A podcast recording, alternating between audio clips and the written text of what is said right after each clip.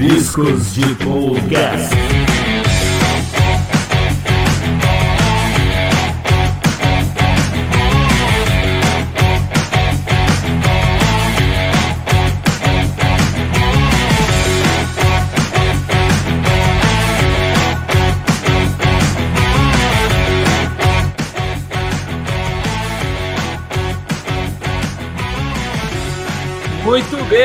Gente, estamos começando mais um Rabiscos de Podcast aqui direto do YouTube do Facebook do Rabiscos de História, mas você pode estar escutando esse podcast na quarta-feira, que ele entra para o Spotify e para outros uh, sistemas, outros aplicativos e sistemas de streaming de podcast. O nosso podcast Rabiscos de História ele acontece gravado ao vivo, ele está sendo gravado ao vivo todas as segundas às 19h30, podendo variar.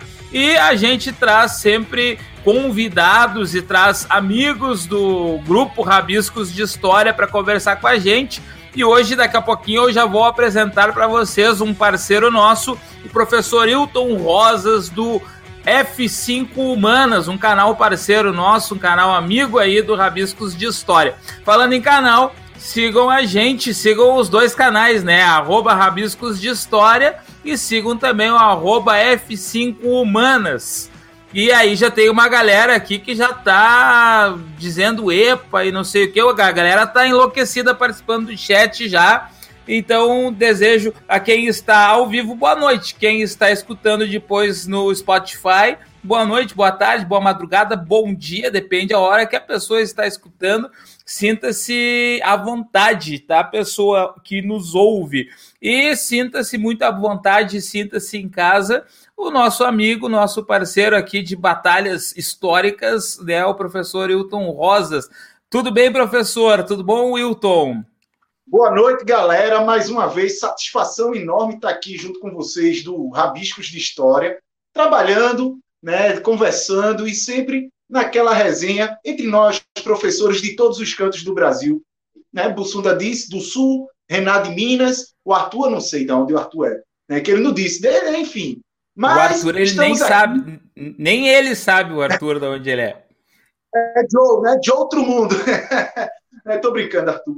E eu sou de Recife, a gente tem esse projeto, o F5 Manas, desde 2016, e está aí na luta nas redes sociais, criando esse portfólio, né, essa ideia, uh, ah, para tentar democratizar mais o acesso ao conteúdo, que a gente sabe muito bem né, é, que a situação hoje em dia, uh, a galera acessa muito mais com o celular, então eu vi no Instagram a ideia de estar tá trabalhando esses conteúdos. O que, nos, o que me ajudou e muito, inclusive, durante a pandemia do ano passado para cá, né, com que se viu de portfólio e tal, a gente ali postando sempre conteúdo.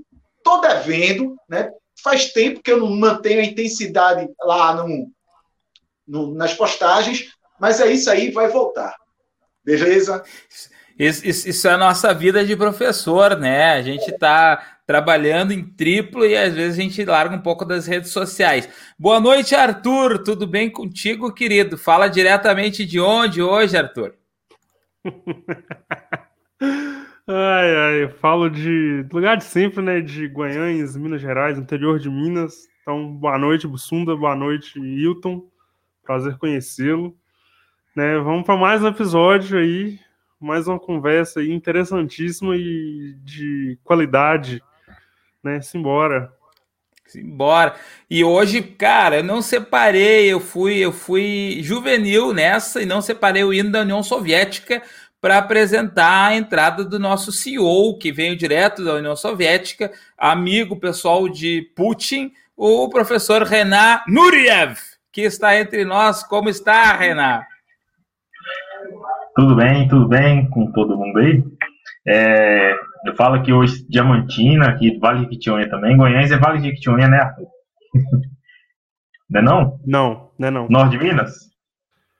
Não, tá mais pra... Não é tão ao norte assim, um pouquinho mais pra baixo. Atenção, atenção, treta mineira aí, hein? não, mas bom dia, boa tarde, boa noite, né, como estão dizendo ultimamente. boa madrugada também, né, Bussunda? Estão usando uma boa madrugada. Mas só aí agradecer a presença do professor Hilton Rodas, parceiro lá do Rabisco, né, do F5 Humanas. Né, estamos aqui hoje para falar de Brasil, né, Brasil atual, democracia, política, que é um assunto muito pertinente, né? Inclusive, eu, como hoje, hoje, os nossos refletores todos apontam para o Wilton, nosso parceiro aí, que vai falar sobre a democracia, nós só perguntamos, né? Só fazemos perguntas difíceis também. Eu vou começar te perguntando, Wilton, para que democracia? Bom, quando a gente. É, quando a gente vai prezar pela ideia do que é democracia, muitas vezes as pessoas tornam essa questão do significado do, da palavra democracia bastante simplória, trazendo um pouco de positivismo para a gente. Né? Democracia é a vontade da maioria. Quando, na verdade, as pessoas não conseguem mensurar e fazer a diferença do que é um regime e um sistema político. E a democracia, enquanto sistema político, ela é um processo que é baseada, obviamente, nas relações do Estado para com a sociedade, ou seja, através de um contrato social, e esse contrato social, nele vai estar inseridas as questões dos direitos e deveres, do qual eu, exercendo a minha liberdade enquanto um direito natural, vou abrir mão dessa minha liberdade enquanto direito natural para escolher por quem eu devo ser governado. Então, democracia, além disso, não é só exigir as questões de direito, mas também democracia é ter a consciência de quais os deveres nós temos que tomar diante da sociedade enquanto nossa prática. E aí, nessa correlação, de, numa via de mão dupla, entre direitos e deveres do Estado para a sociedade e da sociedade para com o Estado, é que a gente vai construindo esse ideal de uma sociedade um tanto quanto organizada. Agora, desenvolver a questão da ideia de uma sociedade mais justa Aí a própria democracia vai corresponder a isso de acordo com o seu amadurecimento. E, como eu estou dizendo, nesse processo, a democracia não é um sistema que você impõe, né, um modelo que chega lá, você coloca e a galera segue. Né? Então, a, a, ela é um sistema do qual é implantado, mas tem que, ter, tem que ser ali que nem uma planta, cuidado até começar a crescer, germinar, amadurecer, e aí sim dar os frutos positivos que é de uma sociedade menos desigual e mais justa, que é o que todo mundo deseja. Muito bem, muito bem, professor, professor. E, e sabe que é, é, importante ter colocado isso, Wilton? Eu queria só fazer um, uma observação, é justamente porque muita gente tá, me parece isso, né? E acho que daí a gente já vai, já vai caminhando pro, mais para falar de Brasil atual, porque me parece que muita gente acha que democracia é tipo a ditadura da maioria, né? Que é, é. ah, se, por exemplo, assim, ah, vamos pegar, usar o caso que não tem como a gente fugir. O Jair Bolsonaro foi eleito presidente pela maioria. Isso não quer dizer que todos os demais que não são favoráveis a ele ou suas políticas devam simplesmente se curvar e esperar por quatro anos, porque uh, ele está governando agora, representando a maioria. As pessoas têm um, uma concepção que é muito simplória né, do, do regime democrático. E isso, isso, isso, isso acaba, na, na, verdade, atrapalhando a própria democracia, né, por não entender justamente essas concepções. É, é por aí, Hilton? É, bem, nesse contexto, a gente pode estar trazendo por uma questão até quando se trata no Brasil especificamente, porque esse é o mote do debate, né, da, da conversa do podcast, a gente vai tratar que, historicamente, o Brasil ele só vai conhecer de fato a democracia a partir da Constituição de 88. Né? E aí, além disso, né, dentro de todo esse contexto, de toda essa estrutura política que se formou desde quando o Brasil é um Estado nacional, ou seja, desde a independência lá com o Império, e toda a estrutura que se manteve na questão ah, dos interesses políticos eh, que se tem na formação da República até cerca de 34, 33 anos atrás, 33 anos para cá, 33 anos para cá é muito recente. Então, dentro até dos aspectos é, é, educacionais, as pessoas tendem a entender, principalmente, essas atribuições dadas ao campo de ciências humanas, e aí história entra naturalmente, como sempre tratar o que é sim, o que é não, o que é certo, o que é errado. Ou seja, através de uma análise por dicotomia. E aí, quando você cria essas análises de dicotomia, muitas vezes argumentando pela própria ignorância, seja porque não aceita, ou seja porque não teve o acesso, ou não leu, ou não desenvolveu esse conhecimento, tende a levar a extremos, a questões de polarizações, por exemplo, que é o que a gente convive dentro do espaço do cenário político brasileiro desde as manifestações de 2013 para cá. Então, a gente começa a ver esse processo de polarização e a galera sempre está querendo discutir ah, é, se não é um, é outro. Por exemplo, Bussunda colocou aí, é interessante a questão de que quem não votou em Bolsonaro, né, por exemplo, quem não o elegeu, automaticamente não tem o direito de reclamar. Pelo contrário. Né? É, inclusive, a gente vai voltar a falar sobre isso, mas pelo contrário. O cidadão ativo, que vai lá, que vota, que tem, antes de tudo, a sua consciência cidadã, e aí, consequentemente, desenvolve uma consciência política, e aí ele não busca a questão do seu individualismo, mas sim a construção do bem comum, a gente vai começar a entender como é que se dá esses aspectos. E aí a gente não pode dizer, por exemplo, de que quem perdeu, né, a, a, é, a gente vê muito nas redes sociais, chola mais, né, é, daqui a quatro anos vocês mudam, não sei o quê, essa, esses tipos de argumento, pelo contrário, até porque a convergência dos argumentos, né, a, a coesão, faz com que fomente o próprio debate e aí se desenvolva de forma democrática. Mas a partir do momento que eu quero impor minha ideia, mas eu não quero ouvir a do outro, já se faz autoritarismo. E aí não se constrói política através desse diálogo crítico. E que é o que vai pesando muito dentro da sociedade brasileira, porque muitas vezes as pessoas pensam que o seguinte: você se posicionar contra o pensamento, a ideologia, as políticas do atual governo, né, do governo do, do presidente Jair Bolsonaro, você automaticamente é contra ele, você ou, você não concorda, porque com os absurdos, né, existem vários, de terraplanistas, enfim. Há uma galera que diz, defende a ideia do nazismo de esquerda. Mas aí, quando você pega essa galera, automaticamente essa galera vai configurar você somente de forma generalizada a outro bloco. Então, por exemplo, se você não é favorável ao mito, você é esquerdopata, comunista, enfim, né? E aí vai essa sempre essa ideia de dualidade que é o que o cara aprendeu quando estudou Guerra Fria em geografia na oitava série, que agora é o nono ano.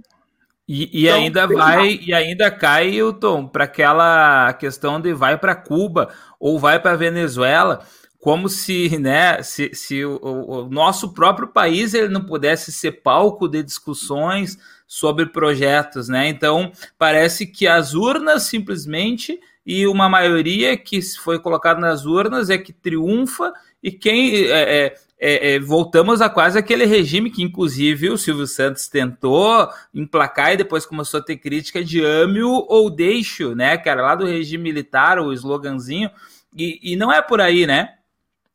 Exatamente.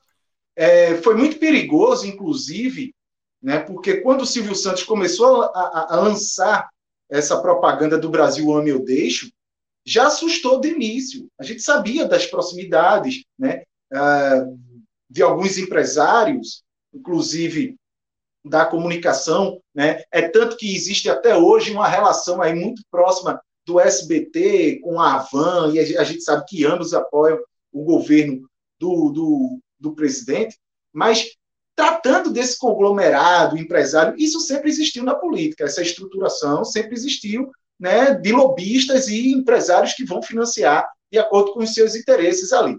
Mas, quando você parte para discursos como esse de Brasil, ame ou deixo, remete justamente a um período do qual não existia democracia, do qual uma galera morreu, sofreu, foi presa, torturada, para lutar pelo direito de uma liberdade que, antes de tudo, como eu tinha dito no princípio, é uma liberdade, é um direito natural.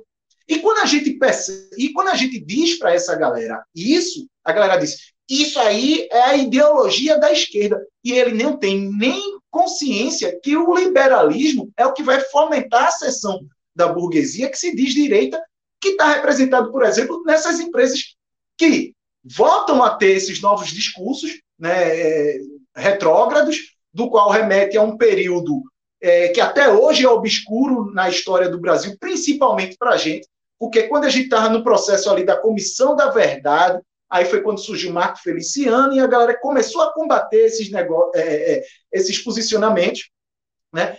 E aí a Comissão da Verdade travou, parou, e a gente não teve mais acesso aos documentos que até hoje são sigilosos da ditadura militar. Então, para a gente, por exemplo, que, que somos historiadores, trabalhamos com história, para o campo de pesquisa do período de 64 a 85, ele é muito obscuro. Né? Então, quando a gente vai tratar esse aspecto da política, do qual tu remete a ideia de votar aquele tipo de pensamento, só mostra o quanto a gente está andando para trás. Né? De, que nem caranguejo, está retrocedendo na história. Quando eu vejo esse tipo de coisa, eu me lembro do Windows XP. Lembra do Windows XP que ele estava carregando quando você pensava que, pronto, agora vai, aí voltava tudo de novo. Pronto. É essa perspectiva da história que eu tenho. Né? Ao tornar repeti-la. Quando a gente erra na primeira vez, é uma tragédia. Quando erra na segunda vez, aí, pelo amor de Deus, né? vale a máxima aí, inclusive, né, de Karl Marx, que a praxis é o critério da verdade. E até então a gente não avança na questão do princípio realmente da evolução e do desenvolvimento de sociedade dentro da, da própria história. E aí eu costumo muito, inclusive, dizer para os meus alunos que chegam a, a, a questionar e muitas vezes eles não conhecem nem a própria história. E aí eu digo assim: olha, um povo que não conhece a própria história não é digno de ser chamado nem de povo. E aí a galera começa a desenvolver essa consciência e eu digo, olha, isso aqui não cabe mais, isso aqui não cabe mais. E aí a gente começa a entrar meio que num papo de Mário Sérgio Cortella, né? Começar a discernir o que é tradicional e o que é obsoleto.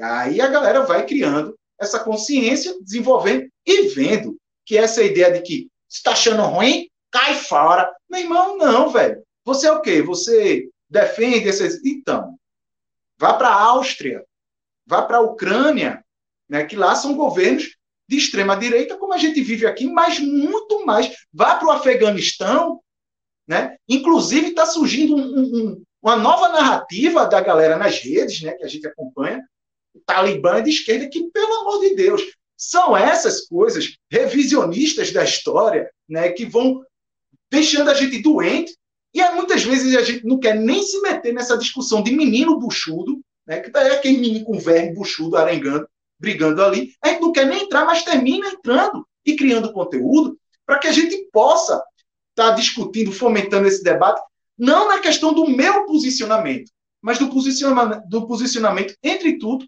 do campo das ciências. No caso, ciência da história, e aí a gente vai para a história, para a historiografia e as ciências auxiliares aí que fomentam e nos dá essa base de argumento. Então, a galera começa a fazer o quê? A menosprezar justamente o nosso campo. Então, faz o quê? Eu sou professor. Tu é professor de quê? Eu sou professor de história. Ah, é maconheiro, só fala besteira. Então, são coisas que ainda na história do Brasil, a gente está na sala de aula, a gente sofre muito isso, que é essa questão. Inclusive com essas disciplinas do nosso campo, né? Que é as ditas matérias decorebas. É só fazer um questionário que eu passo. Ha, comigo pega em bomba, comigo não passa tão fácil assim, porque eu boto texto. Então, ou desenvolve, você aprende a ler e a desenvolver, antes de tudo, o senso crítico, e aí formalizar a sua consciência cidadã e pensamento político, porque aí a gente vai formar opinião, mas a gente não vai ditar qual a opinião. Você forma seu pensamento político e daí você entra num debate que não é embate, que é outra coisa que essa galera não consegue discernir. A galera pensa que todo debate é um embate e pensa que refutar é impor o argumento do outro, calando. Ah, te refutei, te calei, otário, ficou sem.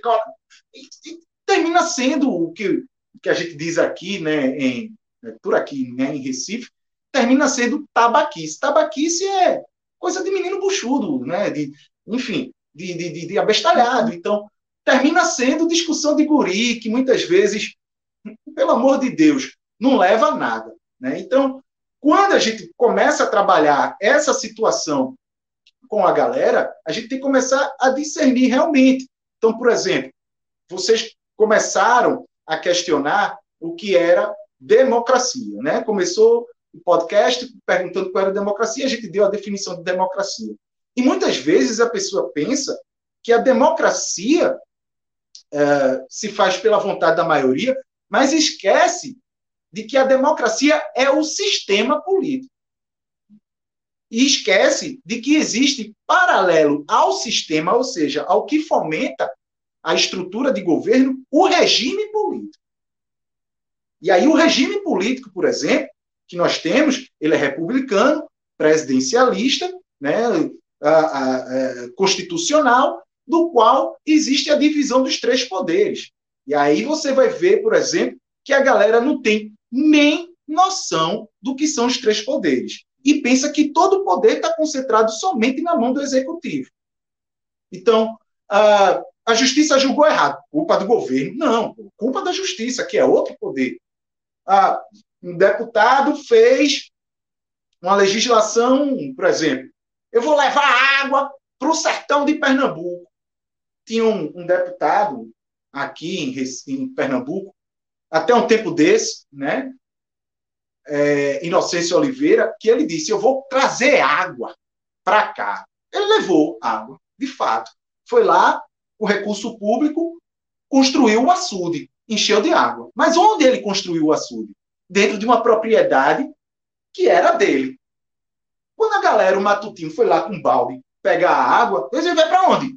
Não, vou pegar água aqui, que o doutor Inocêncio fez aqui o, o açude para gente. Não, não, não, não, não. Ele fez o açude para dar de beber para os bois dele. Então, quando a gente explica isso para a galera, a galera pensa que isso, ah, não, isso é coronelismo, já passou. Pelo contrário, a estrutura republicana ainda traz muitos desses vícios. Não sei como é no Sudeste, acredito que nem tanto, mas no Norte, Nordeste e talvez no Centro-Oeste, a gente vai ver que é, ainda dentro dessas estruturas políticas, é, é, dentro do, da, da, dos territórios, né, dos menores territórios, das micro-regiões do Brasil, a gente vai ver que ainda existe uma estrutura muito ligada em que o prefeito da cidade sempre é ligado ou ao fazendeiro mais rico da região, ou à família mais tradicional da região, ou ao comerciante mais influente da região. Nós temos aqui um, um município que fica a cerca de 60 quilômetros do Recife, que é Goiânia, né? E, em Goi... e lá em Goiânia, não é Goiânia, Goiânia é a capital do, de Goiás, é Goiânia, onde teve a conspiração do Suassuna, a galera que deu a ideia do, da Revolução de 1817. Até uns 15 anos atrás, Goiânia era uma cidade que dependia da cana-de-açúcar dependia da cana-de-açúcar, da usina e tal. Quando chegou a fábrica da Fiat e o desenvolvimento que parou, né, é, da Hemobras lá, mas quando chegou a fábrica da Fiat, ela se tornou um polo industrial muito grande. Então, eu tenho colegas, por, por exemplo, aqui, que são vizinhos, que trabalham lá em Goiânia. Né? Pegam um ônibus da empresa, trabalham lá na fábrica da Fiat. E aí, para vocês terem uma noção, eu trabalhei numa escola lá nesse município, né? É... E aí teve um dia que era feriado municipal. A empresa, a multinacional, determinou para o poder político do município que naquele dia não deveria ser feriado municipal. Ou seja, o poder ali claramente a gente vê que o poder econômico ainda se sobrepõe em relação ao poder político nas micro-regiões. E isso se faz de forma bem estrutural, do município para a região, da região para o Estado, do Estado para a macro-região, da macro-região para o Brasil. E aí, dentro desses alicerces, a gente começa a controlar e ver que, no pensamento ainda de estrutural uh, do regime, mesmo sendo republicano, presidencialista e por divisão dos três poderes, a prática política ainda é muito oligarca. É muito para poucos. E aí, quando a gente busca, ao fazer o desenvolvimento da construção de história, de discernir o que é república, o que é democracia, o que é sistema e regime político, aí a galera começa a entender. Quem quer ouvir, quem não quer, continua no erro. Eu tenho até um costume de dizer aqui, desculpem quem estiver ouvindo, não é o meu posicionamento político, mas eles sempre se demonstram piores. Né? Que eu digo assim, errar é humano. Permanecer no erro, aí é bolsominion. Porque os caras insistem no erro. Né? Então, não é nem fazendo a crítica, é a questão de uma alusão, realmente, porque a gente só vê os absurdos para essa galera. Eu já escutei, eu estava, eu, eu tava, eu não sei se vocês conhecem a obra, deixa eu ver se eu tá por aqui, tá, mas está lá embaixo. Meus livros estão bagunçados, mas não sei se vocês conhecem uh, o que não é nem meu esse livro, é emprestado de um outro grande amigo também, que é professor de história. O Engenheiros do Caos. Vocês já sacaram esse livro? Engenheiros do Caos? Velho, aí ele conta né, da questão do. lá na Itália, que políticos acreditavam, tirando foto e tweetando, que quando o avião passa lá em cima, que a, a condensação da turbina deixa aquele rastro de vapor, que havia uma conspiração global, que na verdade aquilo ali não era a condensação da turbina, mas era a galera jogando veneno na atmosfera. Eu disse, não, isso foi na Itália, né? Beleza. Passou-se um tempo tal. De repente eu estou numa mesa de bar, tal, conversando, trocando uma ideia. Papo, sempre cai em política, professor de história. Às vezes eu estou calado, estou conversando sobre outra coisa, sobre futebol, sobre videogame, sobre qualquer outra coisa. Estou nem afim de conversar sobre história, nem sobre política. Mas quando cai para a política, quando a galera, ah, professor de história, é, é, é, é, e começa as provocativas, e termina em política, eu vi um cara, eu juro por Deus, alegar essa mesma fake news, esse mesmo pensamento. Então, hoje, por exemplo, a gente tem uma janela aberta, que é a internet, né, para o acesso à informação, mas que se faz uma faca de dois gumes. E que desde 2013, com as manifestações de 2013, que a galera toma isso como modelo para, né, entre aspas, a mobilização social, para fazer lá os levantes, enfim. Copiando do que for a Primavera Árabe, né, que o pessoal lá na, na, no mundo árabe é, se mobilizou através das redes sociais. Então, aqui se copia. Então, quando você faz um recorte recente da história do Brasil, eu sempre costumo fazer esse recorte a partir de 2013, das manifestações de julho de 2013. Então, quando a gente vê nesses últimos oito anos, né, é, são oito, né? 2021. Tá vendo? Ainda não saí 2020. Nesses últimos oito anos, a gente vai ver que o papel da internet na, no, na prestação do desserviço, na verdade, da informação, vai colocando a gente cada vez mais em xeque. E aí vai aumentando a carga para a gente, para nós, professores de história, sobretudo, em estar tá discutindo essas relações e fazendo essa construção. Porque o que já era difícil, olha, democrata, porque, infelizmente, na história da educação do Brasil, ainda preza pela ideia de que as ciências humanas são ciências decorebas. Eu já vi colegas ensinando dessa forma, né? mas ainda se preza muito a prática do positivismo. O que seria a prática do positivismo na educação? Quem descobriu o Brasil? Pedro Álvares Cabral. Que dia? 22 de abril de 1500. Como foi? Ele vinha navegando, se perdeu, chegou aqui. A gente estuda, nós estudamos assim enquanto crianças. Ainda há colegas. Eu tive um professor, obviamente, é, durante o meu processo ainda no ensino fundamental, que conseguiu mudar esse parâmetro. Inclusive, foi ele que me fez é, gostar de uma parte da história mais analítica, ou seja, de contextualizar, de contestar mais aquilo que é romantizado pela própria história. E aí, obviamente, quando eu fui para a faculdade, a gente desenvolveu esse pensamento crítico, sobretudo na perspectiva da, da, da ciência e da história, né? na teoria da história.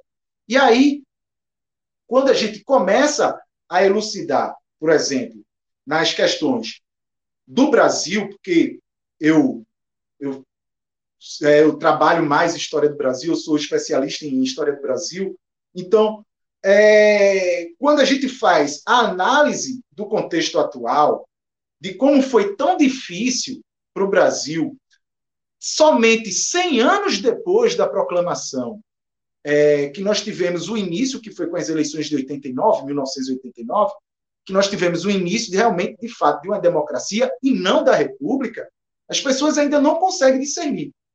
E aí, por esses vícios de prática do positivismo, de dizer que sim, que não, quando foi, quando é, quem foi, nos traz, nos remete a essa ideia de que o que é democracia? É só o pensamento da maioria. O que é isso? Aí cria essas relações de dicotomia. Essas relações de dicotomia vão uh, caindo no uso geral da argumentação. A galera não procura, e aí sim vem aquilo que eu estava dizendo. Né? Aumenta ainda a tarefa da gente de estar tá, é, é, ainda mais buscando muito mais com detalhes para realmente desenvolver, antes de tudo, esse senso crítico, que é, o, que é a função do professor, a estar tá formando esse futuro cidadão, sobretudo com consciência política. Aí eu digo: história não é decoreba, sociologia não é decoreba, geografia não é decoreba, muito menos filosofia. E aí, é uma, quando é, a gente. É, é uma tarefa árdua mudar isso, né? É tentar explicar isso, né, Elton? Eu, particularmente, gosto. Né? Eu gosto de estar tá estudando isso, de estar tá fazendo isso, porque é a minha forma de contribuir. Mas a gente encontra, inclusive, entre colegas ainda, né, é, a prática do, do, do, positivismo, que é o que vai mantendo esses pensamentos, uh, digamos, mais imediatistas. E com a internet, né, agora o cara bota lá, porque sinônimo, sinônimo de pesquisar virou Google. Aí eu digo, Google não é pesquisa, é busca. Né? Então o cara vai botar lá. O primeiro vídeo que ele vê, ele assiste. E pronto, é isso aqui, pronto. Isso aqui é meu pensamento. Já aprendi tudo. E não busca tal o, o desenvolvimento, a, a, questão qual é a fonte, qual foi o artigo científico, né? quais são as referências, quem foi o estudioso. Não, a galera é isso, pronto, defende. E aí, ao invés de elucidar, piora a consciência de que ele não desenvolveu. E fica muito mais complicado. A gente, com, com, as, com os adolescentes de 15 a 19 anos, a gente que está na sala de aula ainda trabalha. Mas e a galera da faixa da gente, assim, dos 30, dos 35, que estudou com a gente, que tem o mesmo processo, que viveu o ruim na infância da inflação, né? Que eu, eu lembro que minha, meu aniversário é em outubro. Eu lembro que minha mãe comprava meu presente de aniversário em julho, com medo que em outubro tivesse outro preço. Eu lembro que minha mãe comprou um videocassete de duas cabeças, que era o mais, né, o mais simples, no consórcio, velho. Né? Então, a gente que viu aquele perrengue né, do gatilho é, salarial para ver a estabilização com o plano real. Aí o plano real é, ficou ali meio capenga na crise de 98, 97, 98. Em 2002 ele tem um leve crescimento, o fantasma da inflação começa a botar a cabecinha para fora, a gente fica com medo, né? Tem a eleição de Lula, mantém, salário cresce, a gente vê esse período de crescimento econômico, de, de desenvolvimento uh, do Brasil, e depois de 2016, ou seja, nos últimos cinco anos, a gente vê um retrocesso para o que a gente vivia antes de 94. Aí vem um guri que nasceu em 2004 dizer que a avó dele, que viveu, por exemplo, nos tempos da ditadura, que era melhor do que hoje. Ah, vovó diz que não tinha tanta violência. Claro, pô, havia censura. Tu acha que a televisão ia mostrar? Ah, é, então, você não viveu, você só sabe que, o que está na história, nos livros, nem eu sei, porque os documentos essa galera não libera para a gente fazer a pesquisa. Então, é uma situação que hoje nós estamos vivendo como resultante de todo esse processo. o processo da história da educação de não levar a sério o campo e o processo da formação das ciências humanas, enquanto desenvolvedor do senso crítico, né, enquanto a seriedade de ciência, a gente tem, é, é, enquanto, né, enquanto, como é que eu posso dizer, enquanto a, a resultado disso, né, ao longo dos anos, nós tivemos, digamos, nos últimos 100 anos, nós tivemos um período de repressão, de censura, de repressão ao ensino, né, que foi o período, por exemplo, dos 21 anos do regime militar. Nós temos um processo de redemocratização que começa ali a partir de 85, mas em 89 é que tem de fato. Porém, em 92, três anos depois, já tivemos um impeachment. E para a democracia, e como era recente naquele momento, qualquer impeachment ele cria um retrocesso político. Então, a gente vai começar a ver, de fato, o Brasil começar a surgir com exposições é, democráticas a partir de Itamar Franco, mas aí o problema ainda era econômico, Fernando Henrique é eleito. Então, quando a gente pensa que vai começar a desencadear a ideia do desenvolvimento e da, madura, e da maturidade do, do próprio sistema da democracia, a gente se depara com ideais aí ah, que, pelo amor de Deus, né? É veneno na atmosfera, é a terra que é plana, é o nazismo que é de esquerda, e a galera batendo no peito dizendo é isso aí mesmo. É a ditadura que não existiu, que, que nem o você falou, não existiu ditadura. Aí vem um Brasil paralelo, o canal, né? Brasil paralelo. Brasil paralelo. É, falar por A mais B que não teve ditadura. E aí a, a, a gente cai num, num, problema que eu penso, Hilton, que é o seguinte: é, quando eu, eu, eu, sou um pouco mais velho que vocês, tá? Eu, eu, eu tenho 42. E aí eu, eu lembro quando a internet nasceu em 1994, né? E aí eu era um jovem lá e entrei quando entrei na graduação em 1999 a gente mal, mal, mal, pesquisava ou fazia buscas, né? Era o KD ainda, o site que, de, de procura aqui do Brasil. Depois apareceu o Yahoo, né? Para depois aí ficar forte o Google e tal. Só que eu, eu, tinha uma visão um pouco idílica lá no início. Eu pensei, cara, isso vai crescer, a internet vai crescer, vai possibilitar a difusão de informações, vai possibilitar a, a melhoria da democracia, né? Com a questão até. Cara, eu pensava até que num futuro a gente pudesse ter, quem sabe, Uh, uh, cyber mandatos, coisa parecida com isso, assim, votação uh, de, de, plebiscitos, de, de, de referendos em, em, tempo real, né, com a população brasileira. Só que, cara, eu, eu tive uma utopia, a gente caiu numa distopia, porque as fake news, os Brasil, os Brasis paralelos aí, e a, e, a, e a minha tia Eda, minha tia Eda é uma tia que eu tenho no interior de Santiago, um município aqui, lá num canto, que toda semana era especialista num assunto novo é, pelo WhatsApp, né? Então, esses dias ela sabia tudo de Cuba, agora ela sabe tudo sobre o Talibã. E, e eu pensei, cara, por que, que eu fiz graduação? Por que, que eu fiz mestrado? Por que, que eu estudo tanto se a minha tia Eda sabe mais que eu pelo WhatsApp?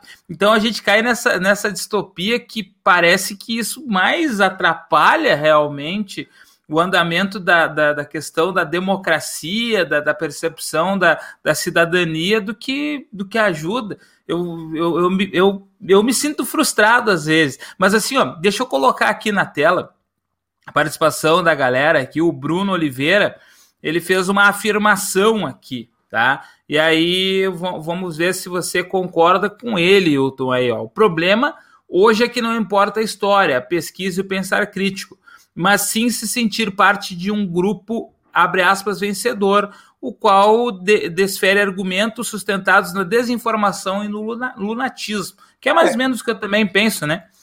Basicamente isso, é isso, é isso, é isso. É assim, a gente tem um exemplo, por exemplo, né? A gente vê que muitas vezes o cara não entende de PN, velho. Mas ele tá ali, ele tá ali só argumentando para ser do contra. Eu lembro de um episódio uh, na sexta-feira sabe, né? Final de bimestre, aquela a, correria da gente corrigir prova, lançar nota e tal, aquela coisa toda. E eu tava com a cabeça explodindo, né? Eu doido para chegar em casa né, para poder tomar um banho, relaxar e, lógico, tomar a minha breja, velho. Né? Aí eu, tal, não sei o que, desci, tá, mago, vem aí, do Heineken, que tal, não sei o que. Aí tô chegando na galera lá para tomar, comer umas carnes, enfim. Para um colega de adolescência e diz assim, porque a esquerda é tão corrupta. Eu disse, sim, cara, mas uh, existe corrupção na direita também. Só vejo na esquerda. Eu disse, por que tu tá me perguntando isso? Isso eu já estava nível de estresse lá em cima, já tinha ido tomar uma cerveja para relaxar. Não, porque eu disse, meu irmão, você é o quê? Aí vem um argumento da galera que esse eu acho incrível. Eu sou conservador nos costumes, liberal na economia. Eu olhei assim para ele, eu disse, Robson, o nome dele, né? Eu disse, Robson, quantas cabeças de gado tu tem? Nenhuma. Quantos funcionários sob o teu comando existem na tua empresa? Ele, eu não tenho empresa. Eu disse, tu tem 100 mil conto livre agora para a gente gastar, velho, para Porto de Galinha, né? passear de lancha, altas gastar dinheiro. Ah, tu tem? Não. Então, pô, tu tá dizendo para mim que tu é a favor de conservar o direito de continuar lascado? Ele, é, então, pelo amor de Deus, velho, por favor, não tô afim de discutir, não. Depois eu pedi desculpa, que eu fui até grosso, né, com ele, mas são essas coisas que, não, porque tu viu isso aonde, pô? Não, porque eu assisto um cara no YouTube, no YouTube eu também tenho meu canal, pô, vê lá o que é história lá, pô. Uma aula lá, pô, tem um, um, vídeo lá de 12 minutos enchendo o saco, eu explicando o afinal, o que é história, pô. só o conceito teórico de história. Aí o cara, não, porque eu vi num cara assim, porque o cara fez. Aí quando eu pesquisei, o canal que o cara assistia para se fomentar enquanto teoria de história era de um guri que estava no terceiro ano e que queria cursar história para poder contrapor-se contra a doutrinação esquerdopata marxista da alta cúpula bolivariana da Coreia do Norte nas universidades do Brasil. Eu disse que é o quê, boy? Pelo amor de Deus. Então, tem dessas coisas né, que a gente, eu já gastei muito tempo e energia, confesso, mas hoje em dia a gente vai buscando justamente, ao invés de confrontar, elucidar essa galera. Porque o, o, o conceito em si da turma trata-se, toma-se um conceito do qual, quando vai analisar os aspectos da atualidade, analisa sempre pela forma mais simplória ou romantizada. E aí é que a perspectiva fica cada vez mais difícil para a gente que trabalha com a consciência e a construção do senso crítico.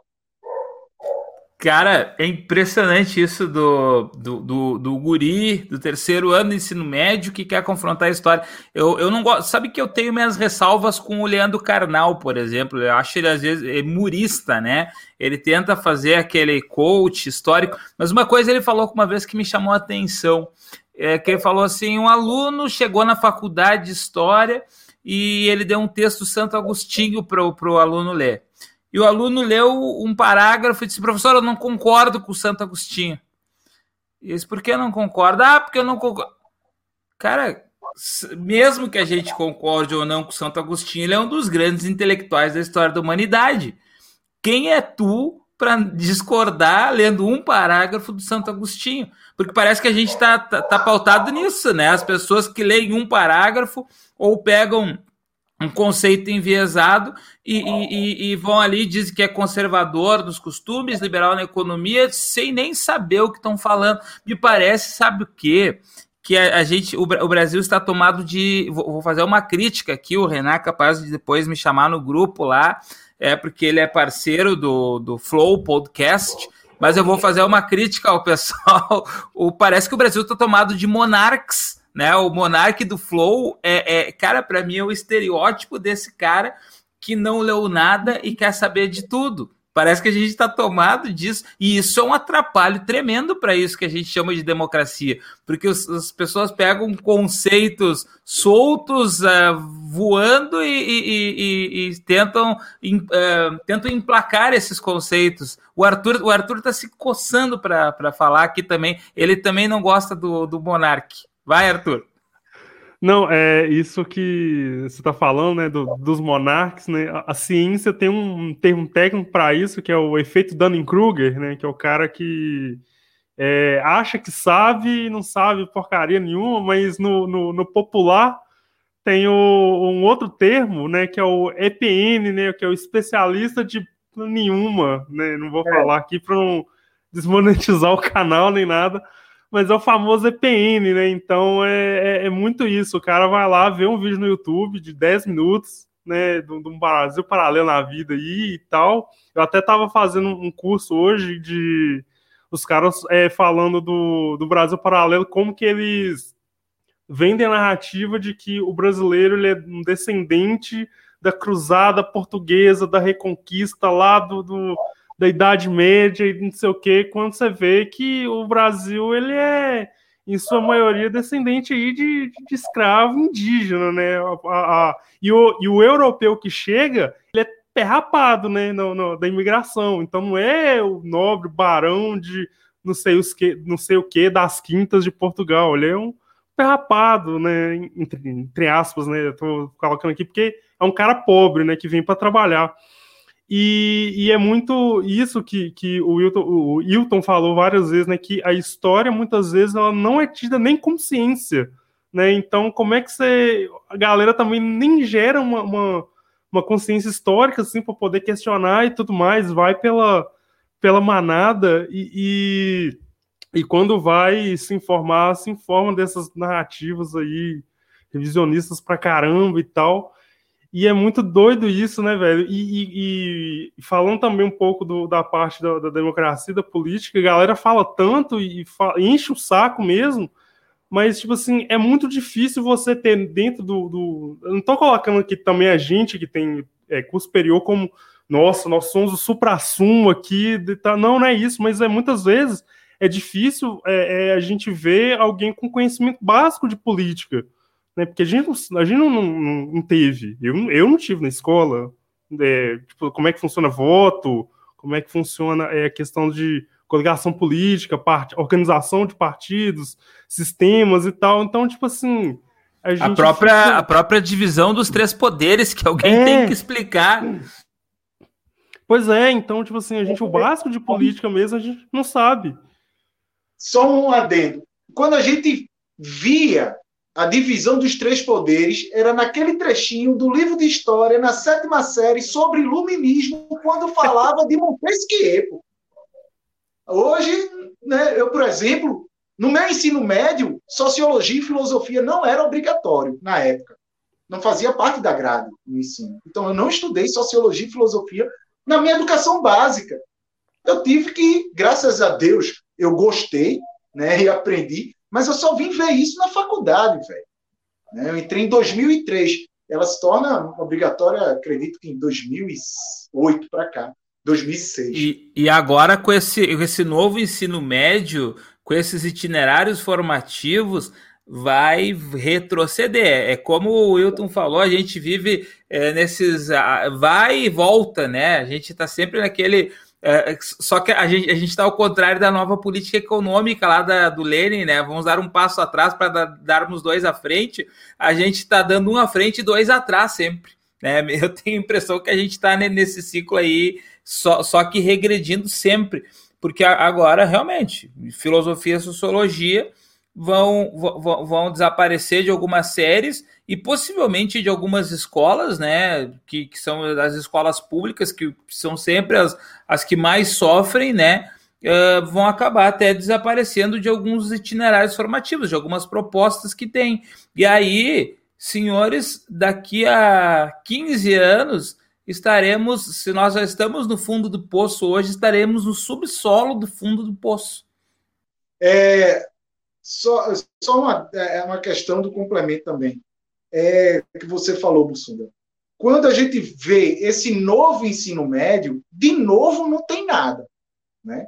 Porque a construção desses itinerários remete à ideia de que a gente está voltando ao que era antes. Então, por exemplo, o aluno ele vai estudar ciências humanas, mas não é ciências humanas, é aquilo que a gente estudava quando era guri. Que é o estudos sociais. Lembra dos estudos sociais, que era história e geografia misturada? Inclusive, até na graduação, velho, existia curso, licenciatura plena em estudos sociais, que o cara poderia dar tanto aula de história, quanto poderia dar aula de geografia. Sociologia era substituído por OSPB, né, e filosofia por ética e moral. E aí, moral e cívica, quer dizer, né, na época do, trazendo essa grade que foi o, o atraso da educação no Brasil, que foi a grade educacional nos tempos da ditadura. E esse parâmetro está voltando. Por quê? Porque, no final das contas, esse novo ensino médio, e aí abrangendo não só para o campo da gente, para as outras áreas, vai ensinar a galera a apertar parafuso e não a construir a máquina. E aí é perigoso em relação a isso, porque nós que vivemos a geração da transição, estava ruim, começou a melhorar, começou a voltar a ficar ruim. A, a geração que a gente está formando talvez não conheça nem o bom que a gente teve aí um acesso em torno de 20 anos. Né? Então, uh, uh, eu digo da estabilização do real para cá.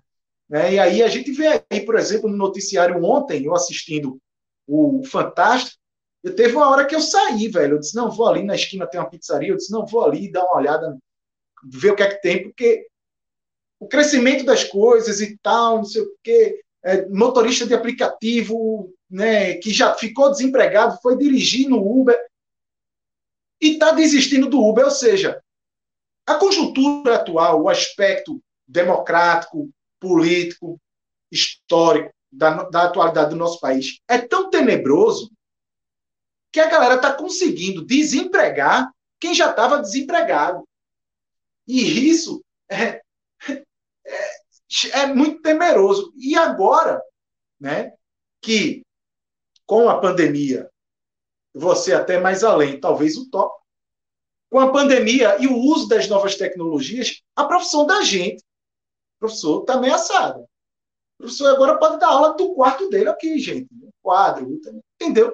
Então, a relação de vivência, a socialização com os alunos, você sentir o feeling ali na hora da aula, vai ficar complicado. E aí, o cara só vai entender o seguinte: ah, é o quê? Para aprender história? Vou comprar o pacote do, do Rabiscos de História que está lá no Hotmart. E aí, como é que fica essa galera daqui a 25, 30 anos. É essa a preocupação. Né? Então... E, a, e, até a nível, Wilton, de, de por exemplo, o, daqui a pouco algum governo vai pensar, cara, por que, que eu vou contratar outro professor de história? Se eu tenho Wilton, vou colocar história online. No lugar de ele dar aula para uma turma, ele dá aula para 10 turmas. E aí a gente, a gente vira simplesmente mais, mais ainda do que a gente já é uma, uma, uma pecinha dentro de uma grande máquina fazendo funcionar, porque a gente perde o contato pessoal, a gente perde o olho a olho, a gente perde a, a, aquele aluno que você sabe que ele está incomodado ali, que você pergunta na aula para ele. Então, é, daqui a pouco é o que vai acontecer. Os governos, no sentido de uh, economizar dinheiro, vão começar a disponibilizar mais. Cara, um, um, dar um tablet para cada aluno e acesso irrestrito à internet custa mais barato do que uma estrutura de escola, do que vários professores que têm, inclusive, direitos trabalhistas, etc, etc. E daqui a pouco nós, nós seremos, uh, nós sofreremos também o processo de uberização, certamente. E, e é, é, sinistro o, o que se aponta é complicado, né? Mas aí, essa, é, é, é como dizia Hobbesbaum, né? É muito difícil para o historiador falar e relatar sobre o seu tempo, sobre o seu tempo, sobre o seu período contemporâneo. Mas voltando ao aspecto da questão sobre a, a, a conjuntura atual do Brasil e sobre essas a, manifestações que vêm em torno na internet, em torno do, dos últimos 20, 30 dias, a respeito do que está para acontecer daqui a uma semana, que é o 7 de setembro, né? eu vejo como muito perigoso. Tem gente que diz: não, não dá para se preocupar com isso. Não dá para. Cara, eu não acho que vai ser a marcha dos 100 mil. mas eu acho que vai ser um burburinho que ele não conseguiu com o voto impresso. E aí, cada vez mais criar narrativas do qual ele vai dizer, ó, para aí, ó, tô tentando governar, é o que o povo quer, mas não estão deixando eu governar.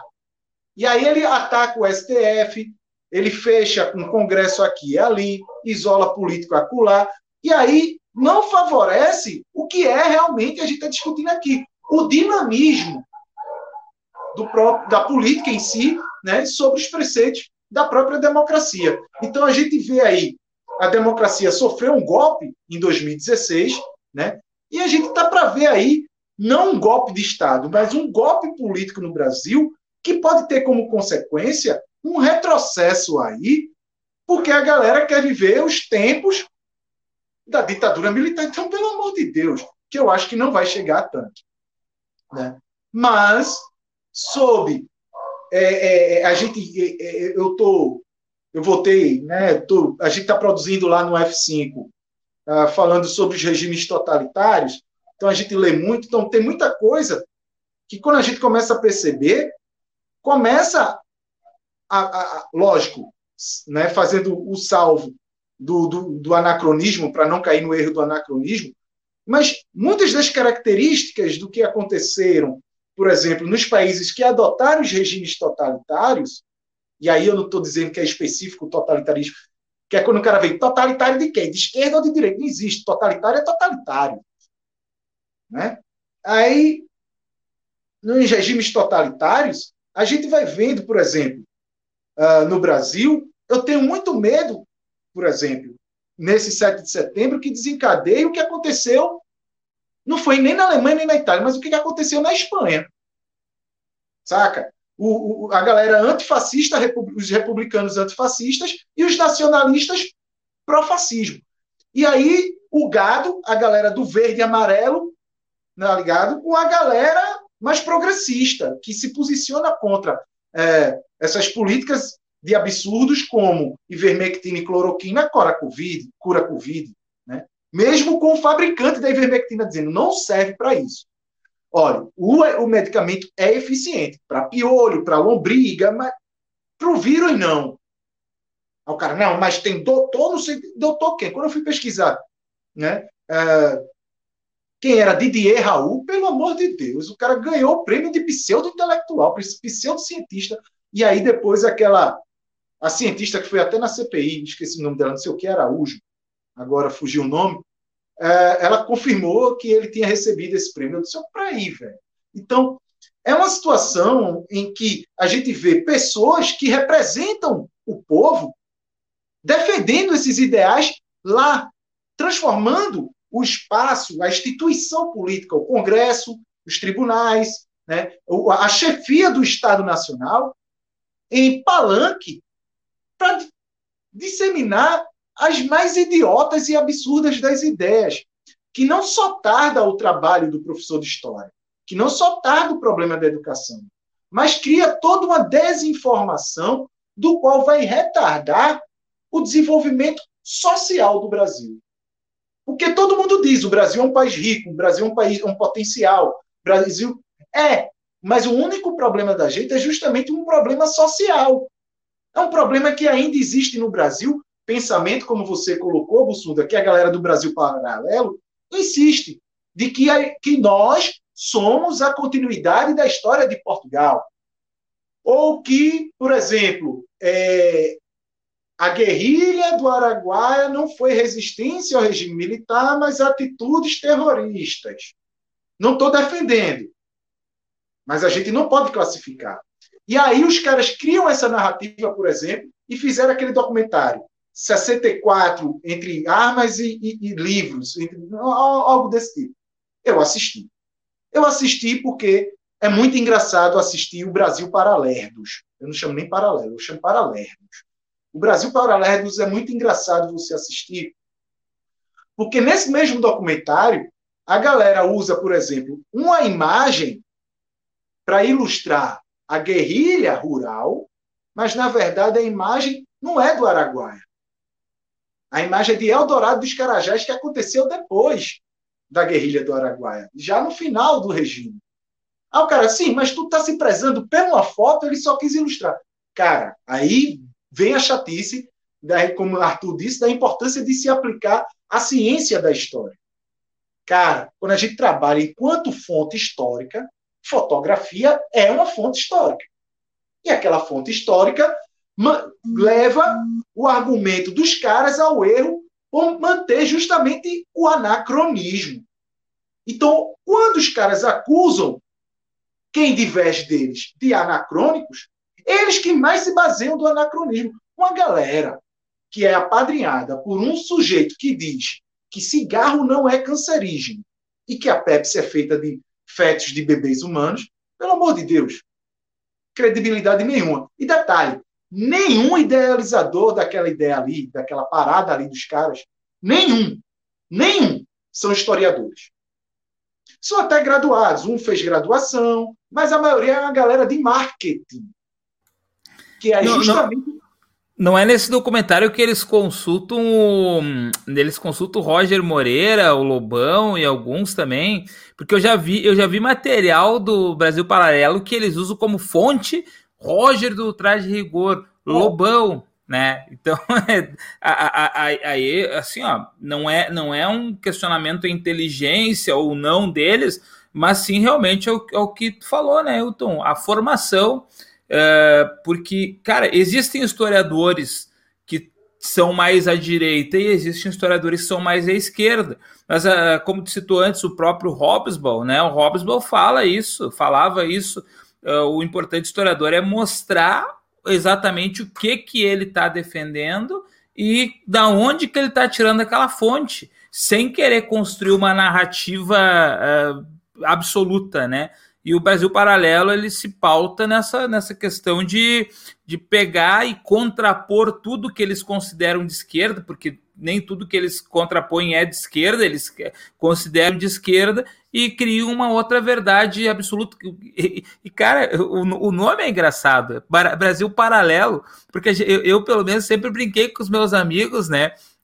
Oh, você vive no mundo paralelo, você vive né? E os caras assumiram essa pecha que eles são sim de um Brasil paralelo, que é só eles que estão enxergando aquelas coisas ali. É impressionante. Uh, mas, Hilton, para te perguntar aqui, ó, tu acha que agora, nesses eventos aí no 7 de setembro, que também futuramente talvez seja conhecido como Sérgio King's Day, né? É, será que o nesse, nesse, nesse evento a gente tem uma ameaça à democracia, ameaça ao STF, de fato, como muitos verbalizam, uh, existe. Eh, tu já, já expôs assim, tu não acredita talvez num golpe, né? O golpe militar, modelo clássico, mas o, o que, que tu acredita que pode acontecer no sentido de retrocesso para nós agora nesses tempos? Eu acredito que haverá um golpe à democracia. Por exemplo, não é de agora desde quando o cara venceu as eleições. Antes de assumir, lembremos, o filho dele, né, Eduardo, o embaixador que frita hambúrguer, ele disse o seguinte: todos nós lembramos, foi notícia. Fechar o STF? É só me dar um cabo e um soldado que eu vou lá e fecho. Depois nós tivemos os adventos daquela galera lá de Brasília com Sarah Winter, né, atacando o STF, fogos. Depois nós tivemos o episódio do Eduardo Silveira, acusando o STF. Eu não vou falar nem das fake news correlacionadas e nem da manipulação jurídica do golpe do, do, do, do golpe jurídico que foi a questão lá do posicionamento de Sérgio Moro. Acho é. que dá para a gente colocar aí também nesses o, aquela reunião ministerial que vazou, que o Weintraub estava dizendo também para fechar. Ali, lá tem que ir lá fechar o STF. Isso. Então, a todo momento, ele vem, e aí porque a gente. Eu estou falando dessa questão do STF. Não é porque eu seja uh, defensor dos ministros do STF. A gente sabe que todo ministro do STF ali é uma indicação política. Né? É, mas são profissionais que têm todo um critério, tem a, a, a lista tríplice, enfim, né, tem todo um parâmetro, é, são profissionais de, de, de carreira. Mas é o seguinte: a gente tem que entender que na divisão dos três poderes, um, um legisla Um executa e o outro julga. Esse que julga tem por atribuição também, ao mesmo tempo, de ser o guardião da lei. Então, aquela galera ali é o guardião da lei. Se tu tem metade do Congresso comprado, porque quem governa o Brasil é o Centrão. Se tu tens o Centrão fazendo o teu papel, tu estás ali no Executivo, enquanto uh, fantoche, quem te atrapalha é a legislação. Então, qual é o papel? Fecha, de, é, desmoraliza o poder judiciário, a Suprema Corte, perante a opinião pública, torna eles agora o inimigo comum. Qualquer legalista vai se tornar um inimigo comum, como foram os petistas há quatro anos atrás.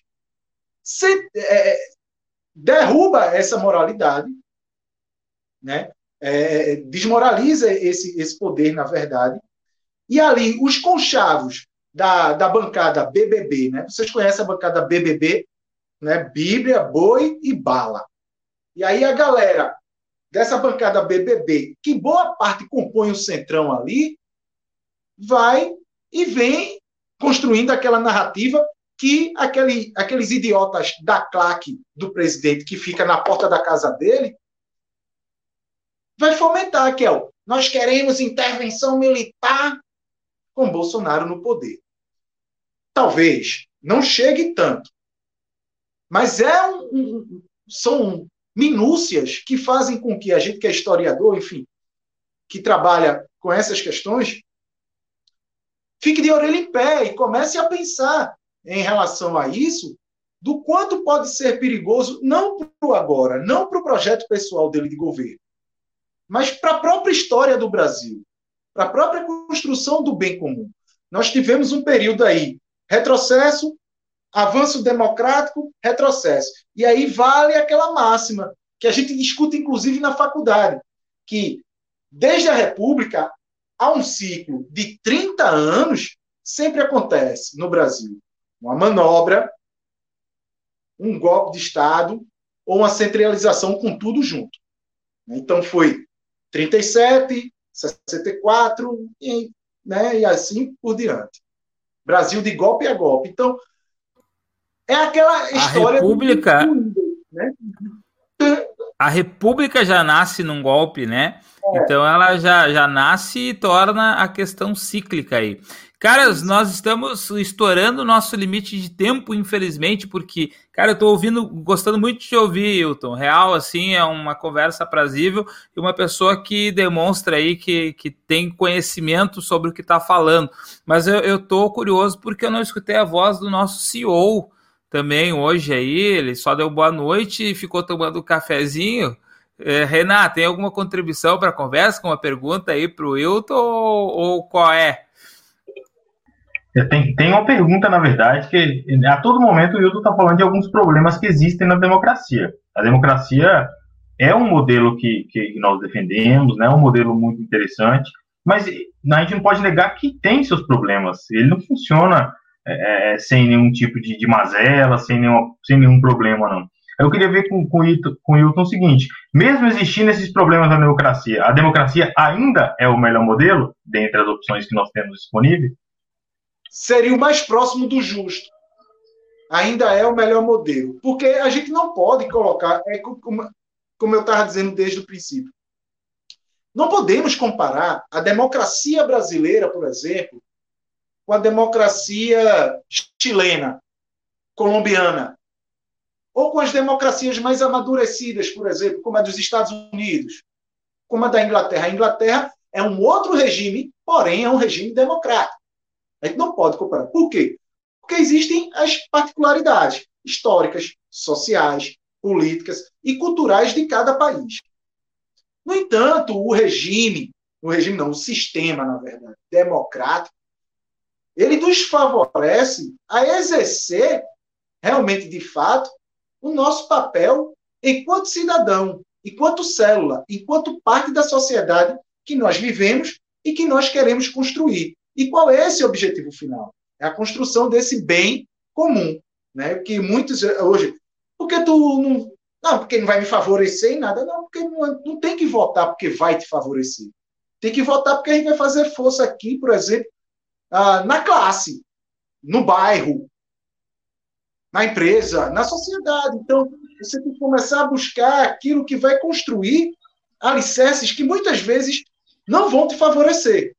De fato. Por exemplo, graças a Deus, eu nunca precisei de usufruir do Bolsa Família, programa social, seja ele qual for. Mas eu acho muito válido o papel de intervenção do Estado, quando necessário, enquanto regulador desse processo, para abrir esses alicerces. Não é o Estado intervencionista. Né? Eu estava conversando com um, um, amigo que é professor do Departamento de Sociologia lá da, da UFPE, né, da Federal, e eu disse, meu irmão, essa galera confunde muito o Estado capitalista com o capitalismo de Estado. Porque quando você desenvolve o capitalismo de Estado, por exemplo, e o Estado, por sua vez, não pode guardar lucros, né? tem que distribuir, você favorece. Por quê? Porque você começa a repartir pedaços desse, desse grande bolo que a gente sabe que o Brasil produz muito, mas o que cai para a sociedade, de fato, em educação, saúde, transporte, acessibilidade e dentre outras situações, são migalhas.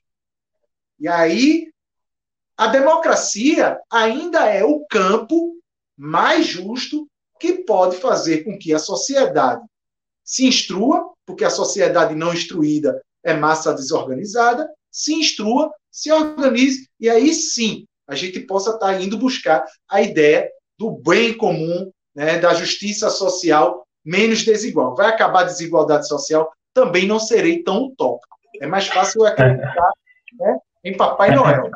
Mas... É, aquela que, é aquela questão, né, Hilton? É, não é um modelo perfeito, mas é. dentre as opções que, que existem ainda, que nós pensamos aí, que, que, dentro das perspectivas das pesquisas que nós temos contatos hoje, é, é a melhor opção, né? É, porque mexer com gente não é fácil, né? Assim, vai, ser, vai ter sempre o debate. Na verdade, o conhecimento ele surge desse contraditório, né? Essa conversa, esse debate, desde que saudável e civilizado, né? Ele é importante porque é daí que nasce o conhecimento, né? Ainda a gente sabe, só que ao mesmo tempo a gente sabe que mexer com gente não é fácil porque nem sempre esse debate é saudável, nem sempre é civilizado. Eu costumo até brincar com meus alunos que quando a gente assiste a série The Walking Dead, a gente fica louco com os zumbis, né? Mas aí no final das contas, quando você vai assistindo os episódios, passando ali a temporada, você vê que os zumbis ficam em segundo plano, que o problema são os humanos, né? Que não conseguem se organizar, o mundo está acabando, é um contexto, um cenário apocalíptico, mas eles não conseguem se organizar para poder enfrentar aquilo, eles se enfrentam. Né? Aí tem um pouco de hobbies aí, no sentido do homem ser o lobo do homem, mas mexer com gente é difícil, né? Administrar pessoas é difícil. Então, é, a gente, partindo desse pressuposto, a gente entende que a democracia ela não é perfeita, mas ainda assim é o melhor sistema que a gente tem, né? A melhor, a nossa melhor possibilidade. É o que temos acesso, por enquanto, porque fora disso não é democrático. E aí só complementando, Renato, que você havia dito, tem muito de Hobbes, o homem é o lobo do próprio homem, né? É, mas falta muito também para a questão da para a galera um pouco de Schopenhauer. Tá, tá bom, Schopenhauer é complicado, até para gente que gosta. Mas eu digo na, na simplicidade do, da discussão. Você criamos a hipótese, e aí você lança a sua tese, eu lanço a minha antítese, e nós dois iremos construir a síntese. Mas a galera não, não fomenta o debate dessa forma. É minha tese e pronto, é isso e pronto, no discurso raivoso. É assim, é culpa, pronto, vai ser assim. É, é, é, culpa da, é culpa da tia de Bussunda. culpa de minha tia. Arthur, o Arthur me mandou aqui, inclusive, no WhatsApp privado, que, que nós, nós percebemos a crítica do Renan sobre, sobre nós aqui, quando o Renan disse é difícil lidar com gente, porque ele, né, o CEO aí do Rabiscos de História, tá criticando, obviamente, a equipe. A gente sentiu isso aqui, o Arthur me mandou na hora e eu sei, é, realmente é isso, é uma crítica à equipe. E Inclusive, Bussundão, eu, é, fica aberto aí o convite pro, pro Monark, né, para vir aqui é, debater com você aí e mostrar seu lado, caso ele. Você falando que existem muitos monarcas por aí, eu não, eu não esqueço aquele vídeo dele com a Gabriela Priori, aquele corte do, do, da participação da Gabriela Priori, que, que ela, ele fala que a educação do Brasil é péssima. Mas ela fala, mas onde você viu isso? Você leu isso aonde? Cadê os dados? Ele, eu não tenho os dados, mas eu tô falando que é péssima. Ela, mas você não pode falar assim, porque você precisa de algo por trás, né? É o que o YouTube tava colocando no início da live. Aí, aí, aí, ele fala, não, mas eu não posso falar então que é, que é péssimo. Então é chato demais viver assim. É. Olha só, eu vou fazer uma pergunta que é, nós vamos ter que encerrar, porque senão nós vamos estourar demais o tempo e a galera depois que ouve o podcast ou vai ouvir alucinadamente ou vai ficar braba com a gente que a gente faz, está fazendo podcast logo demais. Mas eu quero fazer uma pergunta que o Wilton é, é quase que vestibular, Wilton. Não, não quero murismo. Bolsonaro em 2022 vai ser reeleito, vai ser preso ou vai morrer? É o que você acha, não o que você quer. Se 7 de setembro correr tudo bem, tomara que ele seja preso pelo ataque direto à democracia. Esse cara tem que ser. É, é, é... é Para lidar com isso, eu, sou, eu lembro muito do, do paradoxo de Karl Popper, né? Não dá para ser tolerante com um intolerante. Acabou-se. Então, eu não quero a morte, que eu não vou desejar a morte de nenhum outro ser humano, que eu não sou Deus, não sou executor, sou nada. Reeleito, também não quero morrer, eu não quero morrer, não quero reeleito, não. Então, se o 7 de setembro dele, o, o, o Sérgio parar caminhoneiro, parar portos, que eu acho pouco provável, der certo, e a galera criar a cortina de fumaça, né, a galera botar ali uns três, quatro, propositalmente, é, fazendo baderna para dizer: olha ó, a esquerda infiltrada. Mesmo com tudo isso, como foi a facada dele, né, a feicada, né, enfim, que muitos alegam, a, a ideia é que eu também não queria o impeachment dele. Mas se esse plano de atacar instituições democráticas tiver êxito, que se faça justiça. E aí, né, dentre essas três, preso. Bem que no fundo queria que ele morresse, mas preso. Porque eu é, tenho não, por, eu não tenho Por isso que eu te disse, né? Por isso que eu te disse, não é o que tu quer, é o que você é. acha que vai acontecer, né? Você acha que tem chance dele ser preso? Se ele fizer um ataque direto à, à democracia, e aí o STF pode empombar, né, empombar, enfim, desculpem, embargar a, a questão do, do, do, do governo. Então, por exemplo, Barroso pode declarar, já que ele é o presidente do TSE, a, ele pode é, impugnar né, a, a, o resultado das eleições, Bolsonaro sai do poder e imediatamente recebe voz de prisão. E aí ele perdendo a imunidade. O que seria bastante complicado. Ele reeleito, eu também acho muito difícil. Apesar de motociatas e tal, né? A galera que luta contra a corrupção com a camisa da CBF, que é bem contraditório. Essa galera, é, é, é, para ele ser reeleito, essa galera por si só não, se, não, não elege. Porque também tem muitos dos arrependidos. Tem uma galera que votou e se arrependeu. Tem uma galera que saiu do armário, né, o preconceituoso que saiu do armário, mas que tem que estar tá voltando e dizer, porra, eita, desculpa aí, vai perder a monetização, não. Mas o cara tava tocando, pô, é, caguei na urna e me limpei com o título. Então vou começar a pensar melhor aqui. Muitas das pessoas que vinham nos últimos anos se abstendo da votação, possivelmente participem das eleições. Então, o, a rejeição dele é muito grande, ele tem 62% de rejeição. qualquer outro candidato vence ele em qualquer cenário no segundo turno. Então é assim, para quem tem um mínimo de consciência política cidadã, entre Bolsonaro e a Ameba, nosso próximo presidente é a Ameba. Entendeu? E morto, assim, né? Adélio falhou, porque ele deu na barriga, era para ter dado no pescoço. Estou brincando, viu, minha gente? Mas. Cara, e assim, ó, e, e saindo Bolsonaro, a democracia se estabiliza. Qual é o próximo passo para a gente tentar uh, criar essa lógica, implementar de fato um modelo democrático no Brasil? Uma coalizão. Uma coalizão, porque quem entrar vai ter trabalho. Uma coalizão. O Brasil precisa de uma coalizão. Uh, mas que eu acho essa discussão é, é bem simplória. A esquerda, a direita, o Brasil não tem esquerda e direita definida. Não existe isso no Brasil. Não existe. Né? Ah, o PT é de esquerda. Não, o PT governou com a mesma política econômica do PSDB, que é centro-esquerda. E, e, analise a nível de, de, de, de, fisiologismo partidário das eleições municipais, estaduais, né, as coligações. Se a gente for colocar uh, na mesa isso tudo, não existe nada no Brasil né, nesse sentido. Não existe essa discussão de esquerda e direita.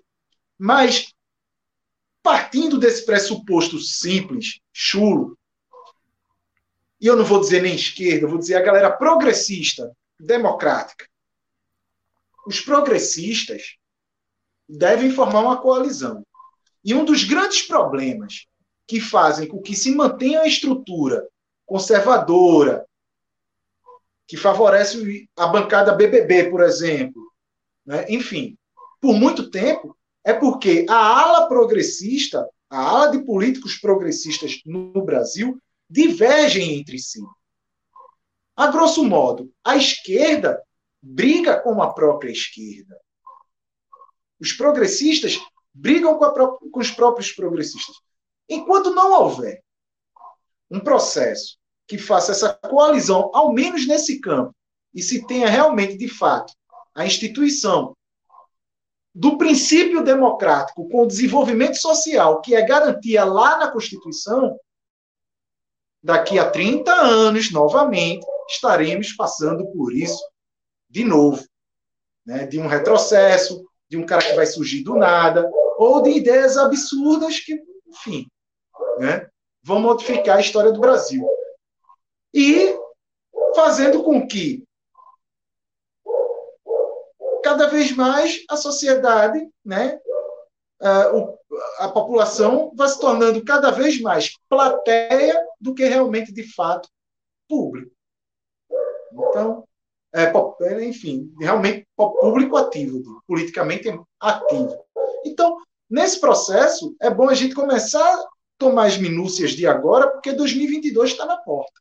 Então, é começar a elucidar, trazer, fomentar esse debate, construir né, de forma plausível, como Renan colocou, né, através do princípio científico, como Arthur colocou, e trazendo essa discussão não mais como aquele como estava uns anos atrás. Para você ter uma noção, por exemplo, teve um, uma confraternização da minha família e a galera tudinho era defensora do cara.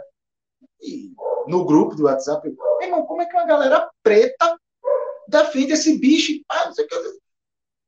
E aí, chegou no dia da confraternização da minha família, minha mãe disse, ó, melhor tu ficar para tu não ter briga lá e tal, não sei o quê, não acabar. Eu disse, não, tudo bem, até melhor. Né? Pela minha saúde mental, eu fiquei, não fui. Mas eu acho que não só foi na minha, a gente viu isso pelo Brasil inteiro, que as divergências, amigo, eu tenho um amigo de infância você falou da sua tia Eda aí. Eu tenho um amigo de infância que ele é zootecnista. Zootecnista. Ele entende de cuidar de cavalo, de boi, enfim, ele é zootecnista. Mas ele entende de medicina, para dizer que cloroquina cura. Ele entende de sistema da informação para dizer que a urna é hackeada. Ele entende de geografia para dizer que a Terra é plana, ele entende de história para dizer que o nazismo é de esquerda, ele entende de tudo, mas eu não vejo ele falar de bicho, só vejo ele falar sobre aquilo que lhe convém. Por quê? Porque ele escuta aqui, passa por aqui, repete, e se preocupa em escutar com o outro, ouvir a opinião dos outros.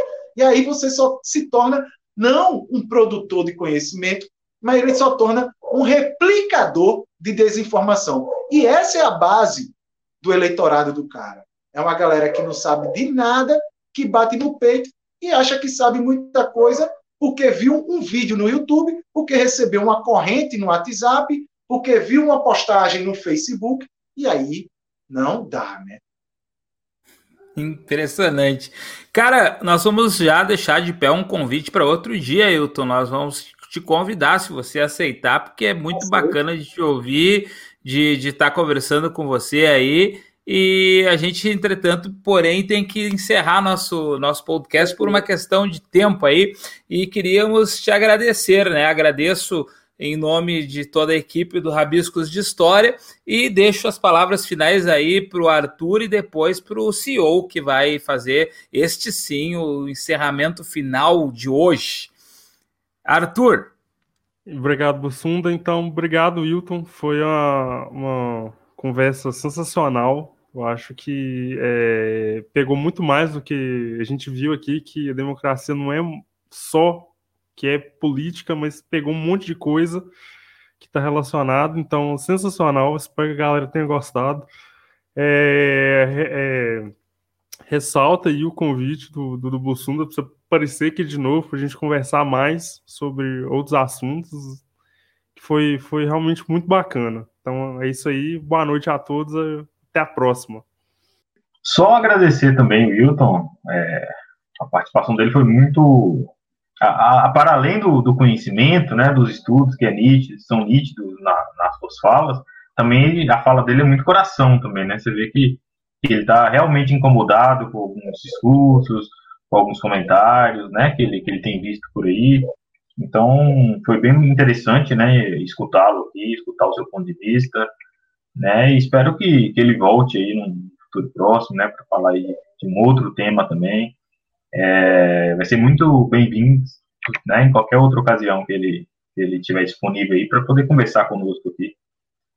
Mas é isso, muito obrigado mesmo, Milton, e agradecer também o pessoal de casa aí também, né, que nos acompanhou aí. Bolsonaro acho que vai fazer aquele aquele. Vamos encerrar assim, ó, gente. Obrigado por todos aí. O Gabriel Oliveira, o Bruno Oliveira, o Anderson, a Daiane Stephanie, o Adilson e toda a galera que participou aqui no chat. Não esqueçam, né? Sigam lá o arroba F5 Humanas no Instagram. Sigam a gente também, arroba Rabiscos de História. Somos parceiros, amigos aqui. Até semana que vem, na segunda-feira, às 19h30, gravação ao vivo. E na quarta-feira, por volta das 10 e um pouquinho da manhã, está disponível nos melhores serviços de streaming de podcast, tipo Spotify.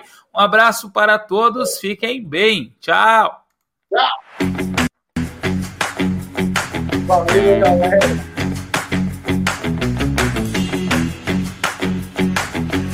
Rabiscos de Podcast.